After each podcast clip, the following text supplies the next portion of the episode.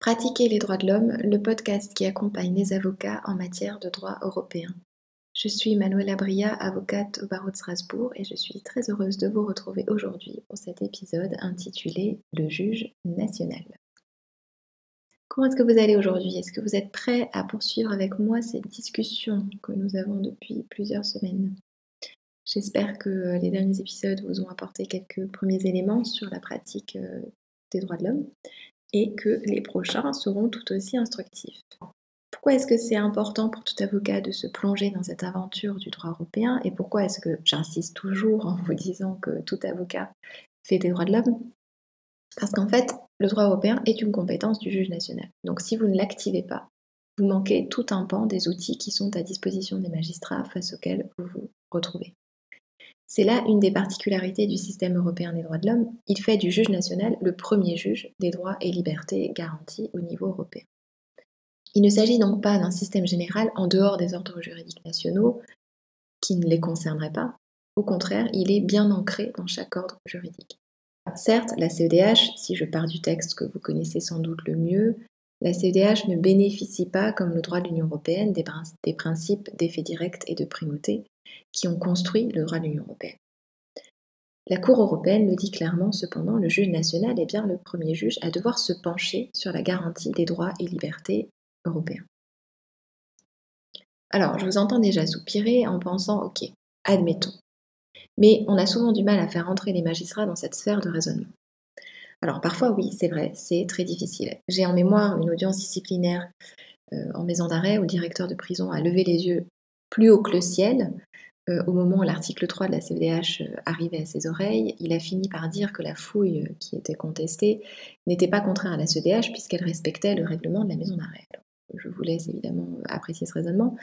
Quoi qu'il en soit, il est indubitable que l'invocation des règles européennes devant le juge interne ne sont pas toujours bien reçues pas tellement par opposition de principe, on peut quand même pas euh, dire cela, mais parce que cette pratique est encore une fois, je vous renvoie au premier épisode euh, de ces podcasts, c'est une pratique récente. Donc si c'est une pratique récente pour les avocats, elle l'est aussi pour les magistrats.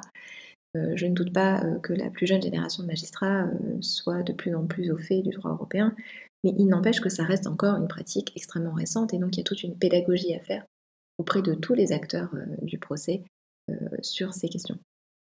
Donc il revient à nous, avocats, de faire notre métier et donc d'invoquer les règles européennes, rappelant ainsi au magistrat son rôle de premier gardien des droits reconnus au niveau européen. Si je prends la France, qui est le pays où j'exerce, nous vivons sans doute dans une situation assez confortable par rapport à cela, il faut l'avouer, et on n'en est pas toujours extrêmement conscient. Le contrôle de conventionnalité diffus est un outil formidable pour nous tous, avocats, au bénéfice du droit européen. Même l'administration est tenue de laisser inappliquer un texte contraire aux droits garantis euh, au niveau européen. C'est vraiment la force de ce contrôle diffus qui a permis d'arriver, par exemple, euh, à imposer la présence de l'avocat dès le début de la détention initiale. On avait énormément de discussions, on avait des arrêts de la Cour européenne qui étaient clairs, mais qui concernaient euh, principalement la Turquie et non pas la France. Donc on a commencé à dire que ça concernait d'autres pays et non pas le droit français, alors que la législation française était à l'époque la même. Et, donc il a suffi d'une décision sur le fondement de la CEDH, d'un contrôle de conventionnalité par un magistrat pour que le Conseil constitutionnel finisse à son tour par se saisir la question avec le changement législatif que nous connaissons. Mais donc ça a commencé par un contrôle de conventionnalité diffus qui est une arme redoutable hein, parce que les conséquences peuvent être adoptées tout de suite par le magistrat euh, allant jusqu'à euh, par exemple l'annulation des gardes à vue. Donc c'était quand même un outil extrêmement euh, puissant et qui a démontré dans ce contexte-là dans cette saga euh, toute, euh, toute, sa force. Il y a des pays dans lesquels ça fonctionne différemment. Je pense euh, par exemple à l'Italie, qui repose plus sur un fondement dualiste. Le magistrat de première instance, par exemple, ne peut pas effectuer directement le contrôle de conventionnalité. Il doit alors renvoyer la question à la Cour constitutionnelle. Il n'empêche qu'il revient aux avocats d'être rigoureux et insistants dans les demandes de renvoi pour défendre l'effectivité du texte européen. Je schématise un peu parce que bon, la question procédurale italienne est un peu plus complexe que cela. Il y a eu des tentatives assez intéressantes euh, ces dernières années pour faire reconnaître l'existence d'une compétence du juge euh, à quo dans l'exercice d'un contrôle de conventionnalité sans renvoi à la Cour constitutionnelle. Mais voilà, c'est une spécificité, on va dire, procédurale euh, du pays. Il y a d'autres pays dualistes qui ont moins de difficultés. Je pense à l'Allemagne, par exemple, où la convention a été intégrée par, euh, par une loi, en fait, donc elle a rang euh, législatif, et donc euh, le, contrôle de constitutionnalité pardon, le contrôle de conventionnalité pardon, s'opère à, travers, à, travers, à travers ce texte de loi et il peut être fait par n'importe quel, quel juge. Il y a aussi la question de l'État fédéral, parce que lorsque vous êtes face à un État fédéral, il, peut y avoir des particularités procédurales ou de répartition des compétences entre les, niveaux, donc le niveau fédéral et le niveau étatique, mais aussi entre les différentes juridictions. Euh, toutes ces particularités constitutionnelles peuvent conduire à un système hybride dans lequel le contrôle de conventionnalité est possible pour certaines lois et pas d'autres, par certains juges et pas d'autres. C'est le cas par exemple en Suisse, mais même en France où le contrôle est diffus, euh, cette garantie demande à être constamment euh, revendiquée et, surveillée presque par, par les avocats. Donc le fait que le système soit plus complexe ou plus simple est un élément à prendre en considération, mais le rôle de l'avocat est toujours celui de mettre en avant l'existence de ces différents éléments procéduraux.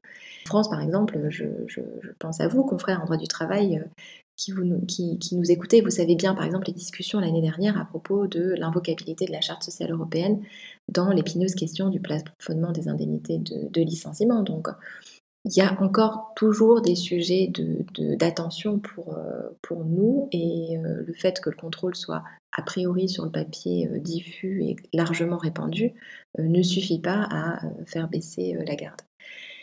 Bref, si chaque État a ses particularités, le principe du juge national comme premier juge des droits fondamentaux européens doit être revendiqué dans la pratique et rappelé lorsque l'on invoque le fameux grief droit de l'homme dont je vous parlais lors du dernier épisode. Le rôle du juge national, il faut le comprendre, c'est un rôle réel. Je ne suis pas simplement en train de vous dire qu'on a mis en place un système européen dans lequel on a fait en sorte et on a fait très attention de préserver le rôle du juge national pour ne pas froisser les États dans leur souveraineté, etc. Je veux vraiment prendre des choses très concrètes dans, ce programme et vraiment partir de, des faits. Si je prends les statistiques 2019 de la Cour européenne, le rôle du juge national comme premier juge des droits de l'homme ressort clairement. Ce n'est pas une spécificité de l'année 2019, c'est une réalité depuis le début et ça continue à être comme ça. Qu'est-ce que je veux dire? 2019, la Cour a reçu environ 60 000 requêtes. J'arrondis un peu les chiffres. Hein. Donc, la Cour a reçu 60 000 requêtes. Comme vous le savez, toute personne sur le territoire de la Convention peut faire une requête CEDH. Donc, si je rapporte les 60 000 requêtes au nombre d'habitants sur le territoire couvert par la Convention, c'est-à-dire 800 millions, cela signifie que la Cour a eu à connaître, on a déposé à la Cour plutôt, moins de 1% de ce qu'elle pourrait potentiellement recevoir.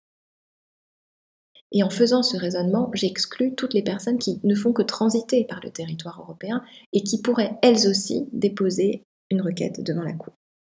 Restons sur les 800 millions, c'est déjà suffisant. Sur ces 800 millions, 60 000 requêtes, c'est moins de 1% de requêtes déposées à la Cour. Sur ces 1%, c'est-à-dire sur ces requêtes déposées, 98% sont déclarées irrecevables, du point de vue administratif ou euh, par une formation judiciaire. Toujours en lisant les statistiques de la Cour pour 2019. Donc sur ces 1%, 98% sont déclarés irrecevables. Vous le voyez, les affaires dont la Cour traite au final, ces fameux 2% sur 1%, c'est un chiffre minime par rapport au territoire sur lequel s'applique la Convention. Cela signifie que les enjeux droits de l'homme se situent d'abord, avant tout et de manière prépondérante au niveau du juge national. En disant cela, il ne s'agit évidemment pas de diminuer le travail de la Cour, c'est pas l'idée, mais c'est de focaliser l'attention sur la réalité du système européen. Le juge national en est la clé, il est le juge des droits de l'homme. Et nous sommes avocats déterminants dans ce processus. Nous sommes chargés d'identifier le grief droit de l'homme, de le mettre en avant et, le cas échéant, de revendiquer l'activation de procédures nationales qui permettront son analyse et sa prise en compte. Et nous, avocats qui nous occupons de procédures européennes, nous avons besoin de vous, confrères, pour développer dans la pratique la prise en compte de ce grief par le juge national. C'est la seule façon pour pouvoir espérer ensuite saisir la Cour européenne de manière efficace et ne pas tomber dans ces fameux 98% des 1% de requêtes irrecevables. Alors n'oubliez pas de passer le mot de ce podcast autour de vous. Inscrivez-vous également à notre newsletter sur l'actualité du droit européen des droits de l'homme. Vous recevrez un mail une fois par mois qui ne sera pas exhaustif, mais ce sera notre sélection, j'ose pas dire notre coup de cœur parce qu'on n'en est pas là, mais notre sélection, notre regard, notre approche de l'actualité du droit européen des droits de l'homme. Pour cela, rien de plus simple, le lien de l'inscription est dans le détail de cet épisode. La semaine prochaine.